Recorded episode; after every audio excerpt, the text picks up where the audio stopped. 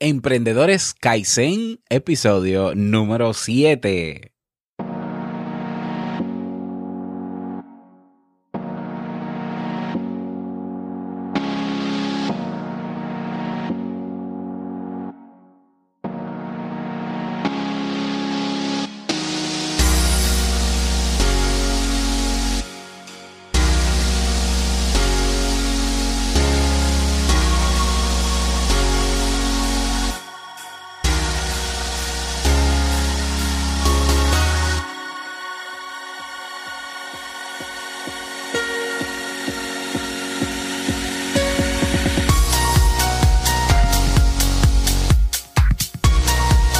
¿Qué tal? Bienvenido, bienvenida a esta nueva entrega de Emprendedores Kaizen. Bueno, ya estamos en el episodio número 7. ¿eh?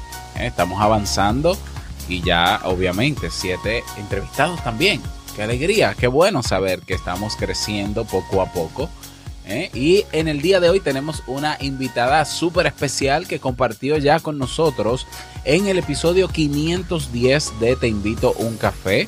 Estamos hablando de Ana Sastre, quien es pues experta en marketing online ¿eh? para coaches y terapeutas. Y en el día de hoy pues también la vamos a traer aquí a este séptimo episodio de Emprendedores Kaizen para que nos hable un poco sobre qué le motivó a emprender, cuáles fueron sus miedos, quienes criticaron su decisión, etcétera. Bueno, lo que el formato que ya conoces. Así que vamos a comenzar con la entrevista con Ana Sastre. Espero que te aproveche.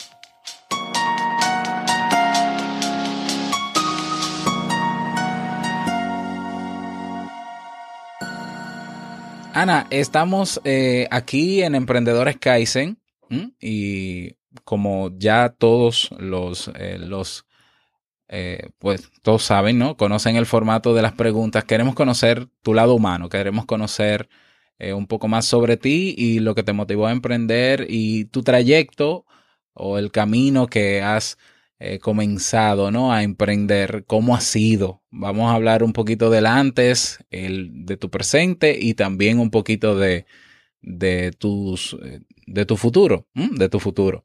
Y bueno, la primera pregunta, ¿cuál, ¿qué fue lo que te motivó a emprender? ¿Cuál fue, había alguna necesidad? Eh, ¿Cuál fue la motivación en general? Que tú dijiste, bueno, si yo quiero hacer esto yo, emprender? Pues te pongo un poco en contexto, ¿no? Yo estaba, eh, bueno, yo he sido siempre como eh, la niña buena estudiante, ¿no? Entonces yo pues hice mi colegio, mi, instituto, eh, todo con buenas notas y de hecho no tenía muy claro en la vida lo que quería hacer, ¿no? Entonces me metí en ingeniería que siempre te dicen que, que tiene mucha salida y bueno, se me daban bien las ciencias, con lo cual perfecto. Y cuando acabé la carrera, pues lo lógico pues era entrar en una gran empresa de ingeniería y efectivamente pues no tuve problema para entrar, ¿no? Y, claro, yo creo que la, vida te deja, te, te, va llevando, ¿no? Mientras tienes un camino marcado y más o menos se te da bien, pues vas tirando sin pensar mucho. Pero claro, cuando llega el momento en que llegas a, ese punto, ¿no? Donde ya estás, donde se supone que tienes que estar, ¿no? Yo estaba en una multinacional eh, con, un puesto muy bueno, eh, incluso para estar empezando, con buenas oportunidades, reconocían el trabajo, etcétera. Eh, pues yo me daba cuenta de que, de que ahí había algo que fallaba, ¿no? Eh, yo veía en la empresa que había mucho estrés, que se trabajaban muchas horas, que te podían cancelar las vacaciones, que no tenía yo eh, la libertad de, bueno, de, elegir un poco qué hacer con mi vida, porque digamos que lo que marcaba mi vida era ese horario laboral y luego, por otro lado, mm, que, en el tema de la gran empresa, pues hay como mucha inercia, no trabajas directamente con el cliente, sino que hay mucha burocracia, todo es muy lento. Te encuentras situaciones en las que te dicen, eh, tú dices, eh, pero esto no está, está mal, ¿no? Deberíamos hacerlo así. dicen, sí, pero el cliente lo quiere así, ¿no? Y era como eh, mucha impotencia, ¿no? Y yo miraba arriba y yo me daba cuenta que la gente que estaba eh, por puestos superiores estaba cada vez estaba más estresada aún, tenía cancelación de vacaciones, tenía más broncas, más estrés, todo. Y digo, yo no quiero estar ahí, ¿no? Entonces, bueno, yo pasé por varias fases, ¿no? Desde me quiero ir a una ONG a, salvar niños de por ahí. Eh, porque quería, quería salir de ahí quería, eh, digamos, encontrar un propósito, ¿no? Y entonces, entre ese revoltijo de ideas, pues mm, dije, ostras, eh, pues a lo mejor la solución es emprender, ¿no? Tuve conversaciones con, distintas personas que habían pasado por, por, la misma fase que yo y luego pues tenía una referencia en casa y es que mi padre, eh, bueno, apoyado por mi madre y eso, eh, en un momento pues también se encontró en esa situación y montó su empresa, con lo cual tenía una buena referencia de lo que podía ser, oye, cambiar de opción, ¿no? Cambiar a esa vía. Entonces, ese fue para mí el, momento de querer emprender, el, el querer tener la libertad sobre lo que hago con mi propia vida y la capacidad de poder ayudar de verdad a los demás, no sentirme que estaba en una burocracia terrible encerrada en una empresa. ¿Cómo te preparaste luego de haber tomado esa decisión? ¿Qué hiciste? ¿Cómo, cómo comenzaste a, a dar esos pasos? Bueno, yo el primero monté, o sea, antes de Marketing Libélula, monté un primer proyecto eh, con dos compañeros de universidad eh, que, bueno, que tenían la idea de hacer algo también y, bueno, nos juntamos ahí los tres y decidimos montar una, eh, una consultoría. La verdad es que, bueno, yo soy persona de, acción y, yo me puse ahí y, dije, bueno, pues vamos a montar aquí el proyecto, nos buscamos un, alquilamos una sala de, de trabajo, empezamos a mover contactos para conseguir clientes y lo que queríamos pues era ayudar a pequeñas empresas con, el tema de su gestión empresarial, con, la experiencia que teníamos cada uno pues en gestión de empresas, habíamos trabajado más en empresas más grandecitas, pero bueno, lo que podíamos aplicar a la empresa pequeña, ¿no? Eh, y fue un año de mucho aprendizaje, pero, pero digo mucho aprendizaje porque nos equivocamos en, en un montón de cosas, ¿no?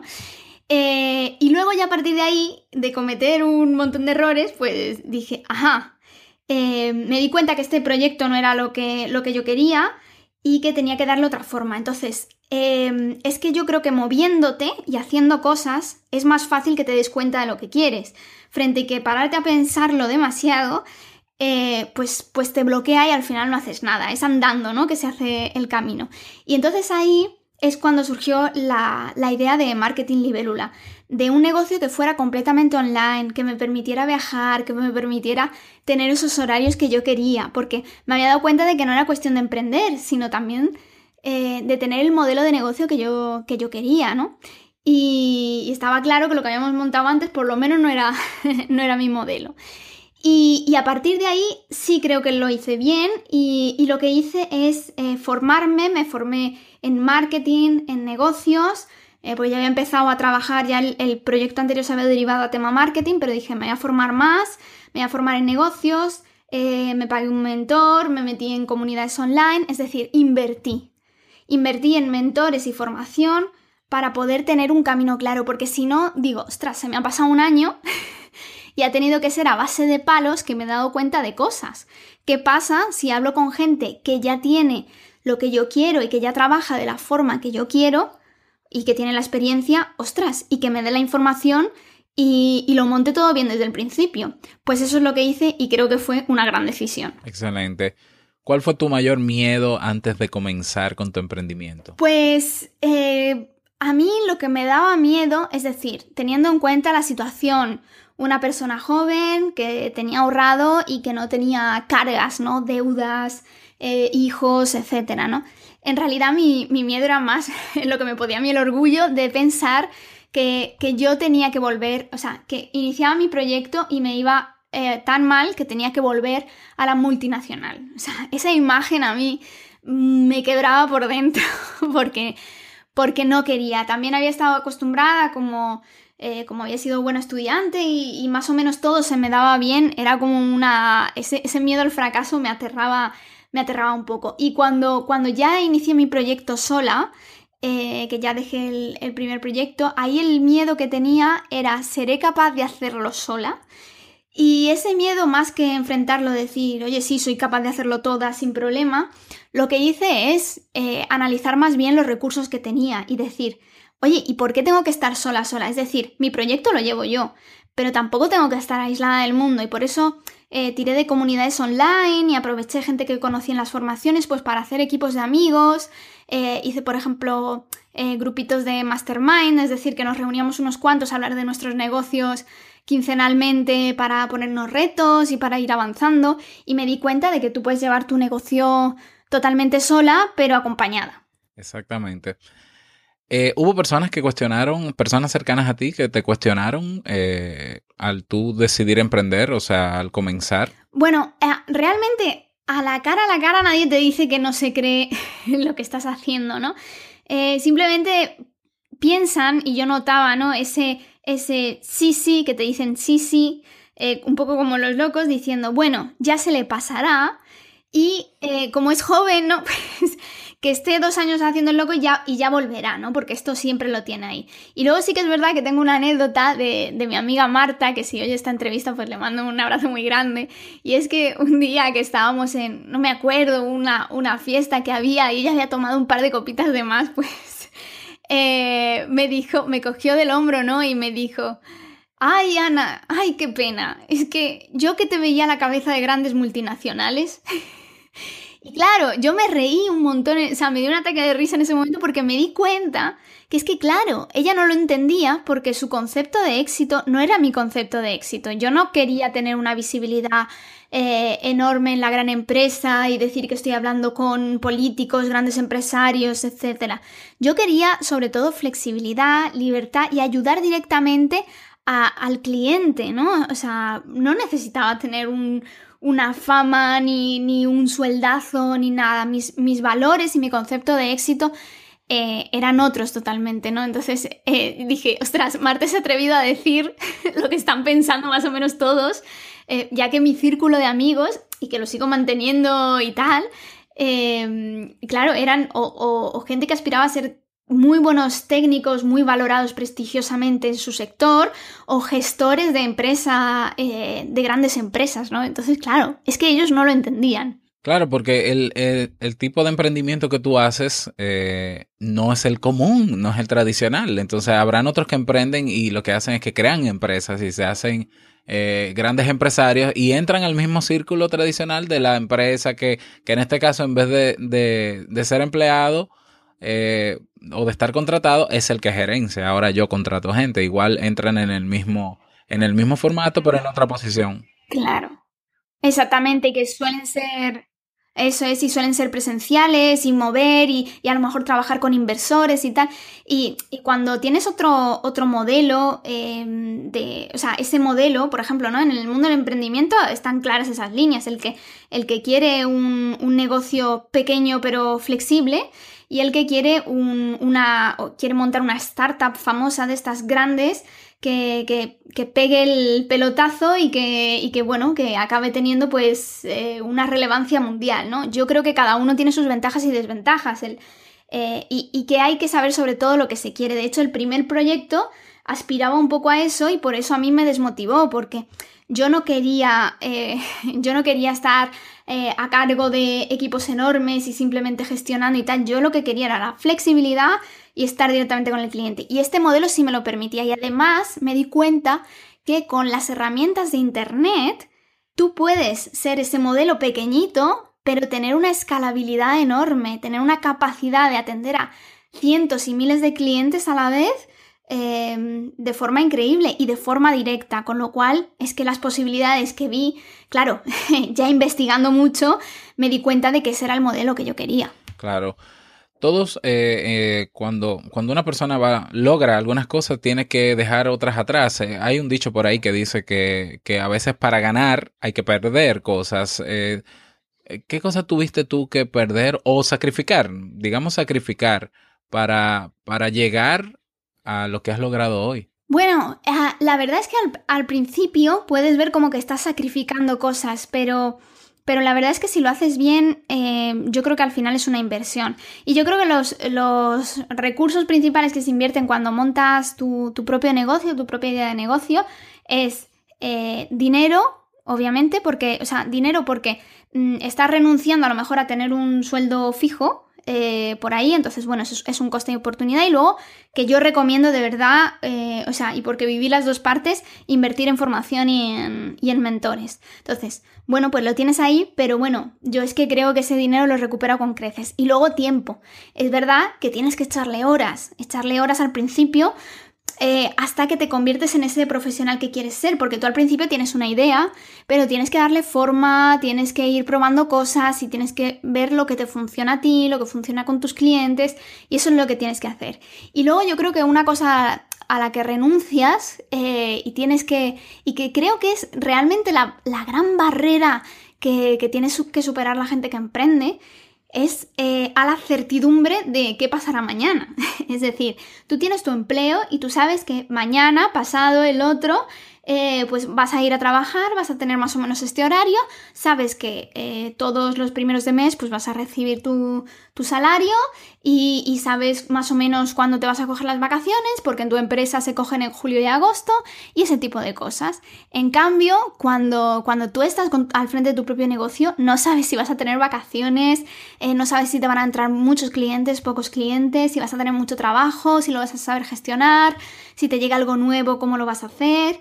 Em, es que tienes que aprender, eh, incluso aunque tú dominaras muy bien el sector en el que trabajas y trabajas en el marketing, eh, sabes mucho de marketing, no tienes por qué saber ser un empresario y todo eso lo tienes que aprender.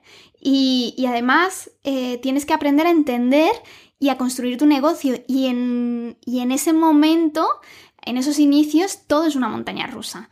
Hasta que, bueno, aquello se empieza a estabilizar y entonces pues ya lo puedes gestionar desde una forma de más certidumbre, pero al principio tienes que renunciar a eso.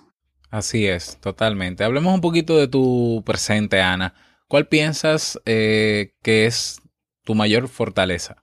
Bueno, yo creo que una de las cosas que, más me ha ayudado y que no sabía yo que tenía tanto valor es que soy una persona muy empática. Entonces creo que la empatía es muy importante para entender las necesidades de tus clientes y que es muy importante para una la especialidad que yo tengo, que es eh, el tema del marketing, ¿no? Es decir, tú al final el marketing es detectar las necesidades de, una serie de clientes y hacerles, eh, hacerles una oferta, hacerles, crearles eh, contenidos, etcétera, que, se, que cubran sus necesidades. Y para eso tienes que saber conectar mucho con la gente. Y también creo que es una, que es una cualidad que ayuda mucho pues, en este mundo de, de la marca personal a conectar con la gente que te sigue, con colaboradores.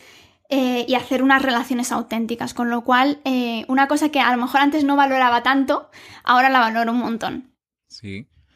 Eh, ¿Cuál piensas que es tu mayor debilidad? Y bueno, de, como mayor debilidad hay una cosa que, fíjate, trabajando en, con estrategias de marketing online, me cuesta o, o, me da mucha pereza crear contenidos.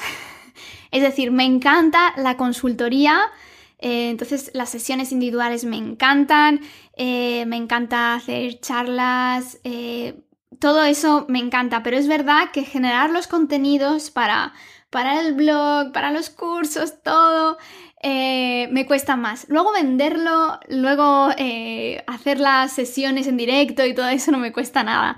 Pero, pero sí que, que ahí tengo, tengo que luchar cada día para decir, venga, me voy a poner y voy a crear otro contenido. Te entiendo perfectamente. Te entiendo perfectamente. Bueno, yo, yo creo que por eso hago podcast, hago eh, contenido en audio, porque por lo menos a mí me cuesta mucho. Yo comencé escribiendo, pero, pero luego me costaba muchísimo. Y en el audio encontré como el desahogo de, ah, bueno, no tengo que. Eh, no es que no tenga que pensar, pero a veces domino temas que no, que, es mucho más fácil, obviamente, expresarlo eh, de forma hablada que escrita. bueno. ¿Crees que tus logros, Ana, se deben a que has tenido suerte? Pero hablo de suerte en, el sentido popular, ¿no? El concepto popular de suerte. Sí. El de que viene una brisa de aire y te trae lo que tú quieres, ¿no? Exacto. ¿Tú crees que tus logros se deben a eso? No, en absoluto. No, yo creo que eh, yo creo que dentro de lo bueno que tengo es que soy una persona sensible que con el tiempo me he vuelto más intolerante. Y voy a explicarlo, ¿vale? Es decir, em, yo soy, o sea, es decir, yo soy una persona que se preocupa mucho por estar alineada eh, con sus valores, eh, yo creo que todos, ¿no? Pero algunos eh, lo soportamos más o menos, estar haciendo lo que sentimos, lo que queremos, ¿vale? Estar en coherencia con todo eso. Y, yo creo que el tema de emprender fue, fue, un punto en el que yo no me sentía bien con lo que estaba haciendo y con lo que yo pretendía hacer con mi vida, y entonces esa incoherencia, pues, eh, pues eso, me creó esa, esa inquietud y que aparte de esa sensibilidad natural que tengo a, intentar alinearme siempre, es que la inquietud la transformo en acción. Entonces, eh, pues eso, por eso monté ese primer proyecto sin tener ni idea, me estuve dando chocazos un año y luego lo hice bien, ¿no? Pero si no lo hubiera hecho, si me hubiera quedado un año pensando más en la empresa, es un año de aprendizaje que hubiera, que hubiera perdido. Entonces, yo creo que una de las claves que, que hay es tomar decisiones y, transformar las decisiones en, acciones. Muy bien, excelente.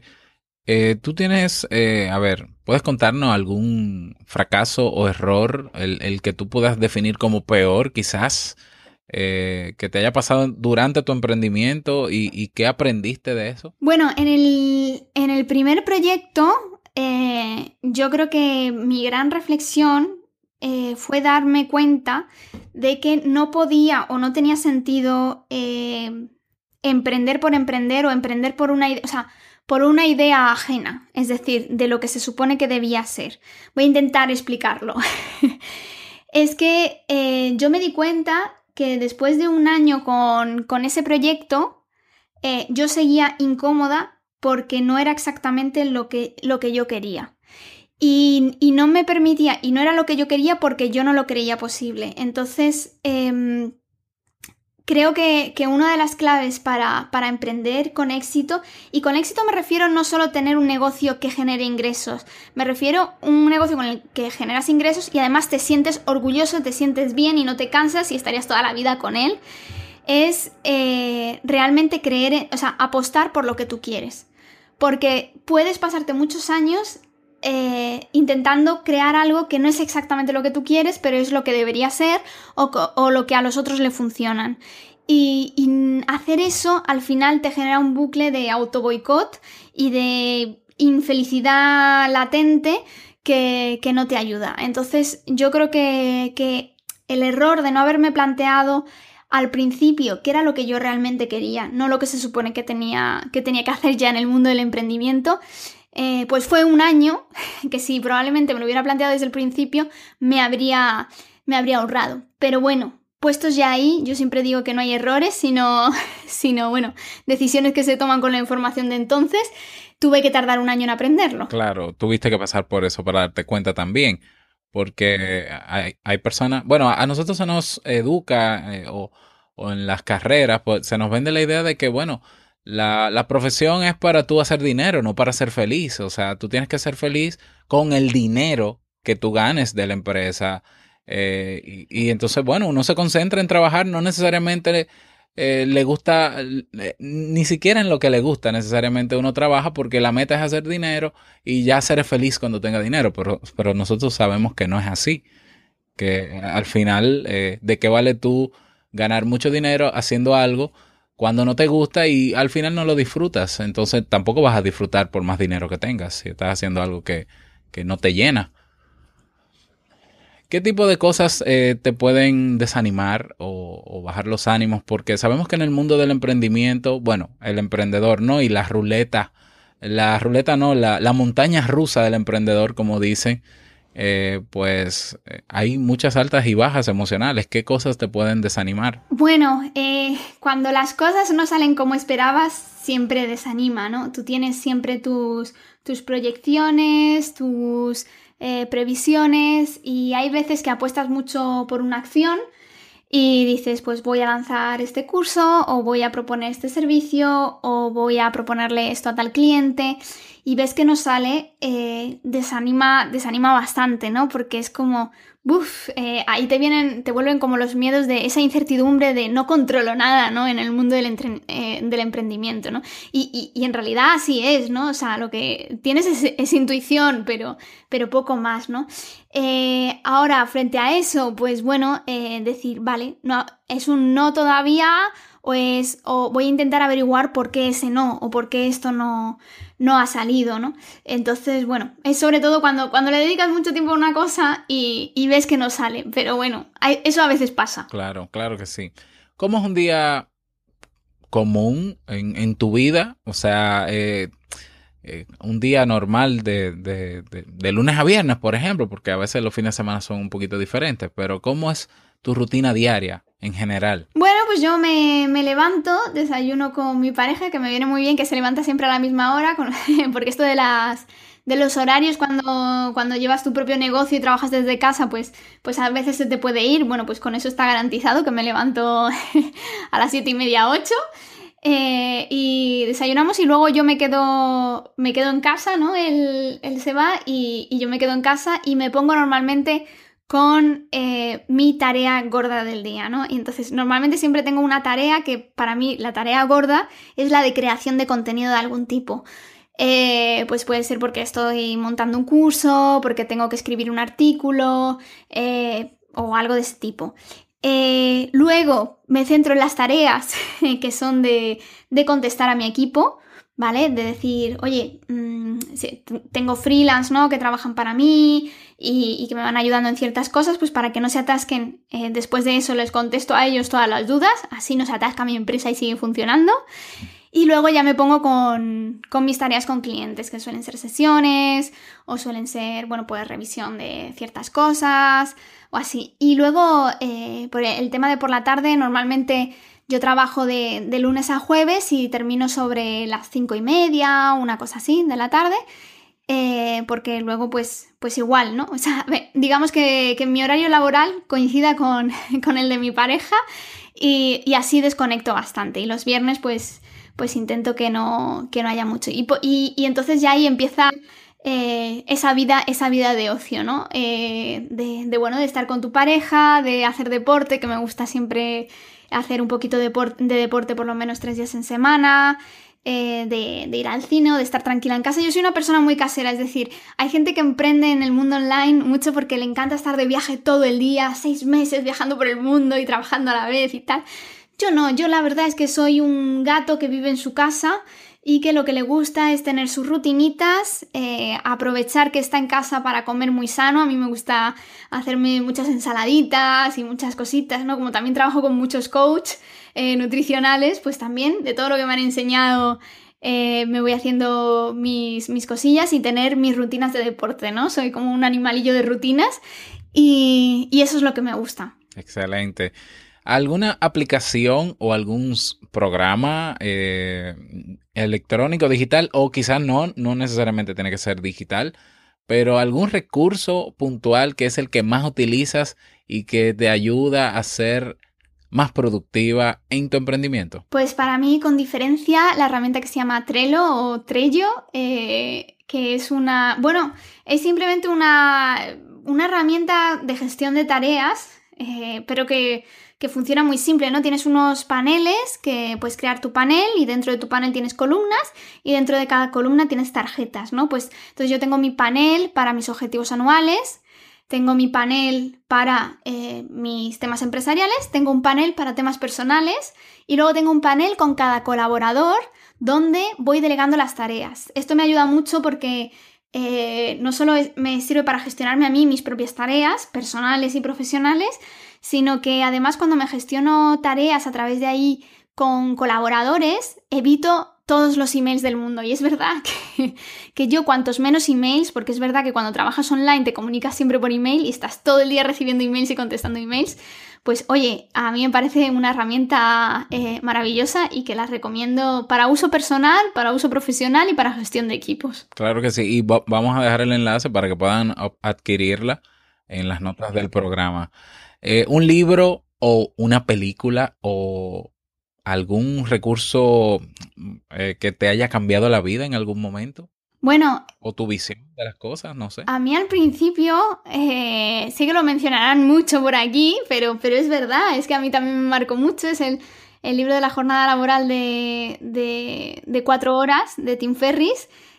no por la parte, o sea, tiene como dos mitades, una parte que es más eh, de cuando, de, tu despertar, ¿no? Eh, dentro de tu proyecto. Y, otra que es un poco más que te cuenta las estrategias que ha ido haciendo a él y que, bueno, eh, son interesantes, pero puede que, se, que estén, o sea, que tengan sentido para tu proyecto, puede que no, ¿no? Pero la primera parte, eh, a mí me parece una parte súper divertida y súper directa, que no paraba de darte lo que yo llamo bofetadas mentales, ¿no? Entonces te hacía preguntas que dolían, ¿no? Entonces, cuando estás en el proceso ese de, de, emprender o de reorientar tu negocio porque sabes que hay algo que no funciona, te hace preguntas como muy interesantes y reflexiones muy interesantes sobre lo que son tus propios miedos, sobre lo que te estás escondiendo de ti mismo y sobre lo que de verdad quieres. Entonces, esa parte del libro a mí la verdad es que me gustó muchísimo y me marcó un montón. Claro. Hablemos un poquito de tu futuro, Ana. Eh, ¿Qué te falta por lograr? Bueno, la verdad es que yo estoy contentísima con, lo que tengo. Yo ahora mismo estoy centrada en, mi escuela y, lo que quiero es hacerla crecer. Es decir, tener cada vez más cursos, tener mm, cada vez más recursos para, ir ofreciendo a los profesionales. Entonces eso es uno de, de, mis grandes retos ahora. Y luego pues hacer crecer mi equipo, ¿no? Porque, porque es verdad que eh, cada vez dices, oye, pues esa proporción de todo lo que quiero hacer con respecto a mantener mi, horario personal, que, en eso soy muy respetuosa, pues claro, si quiero hacer más cosas, pues el tiempo es el que hay.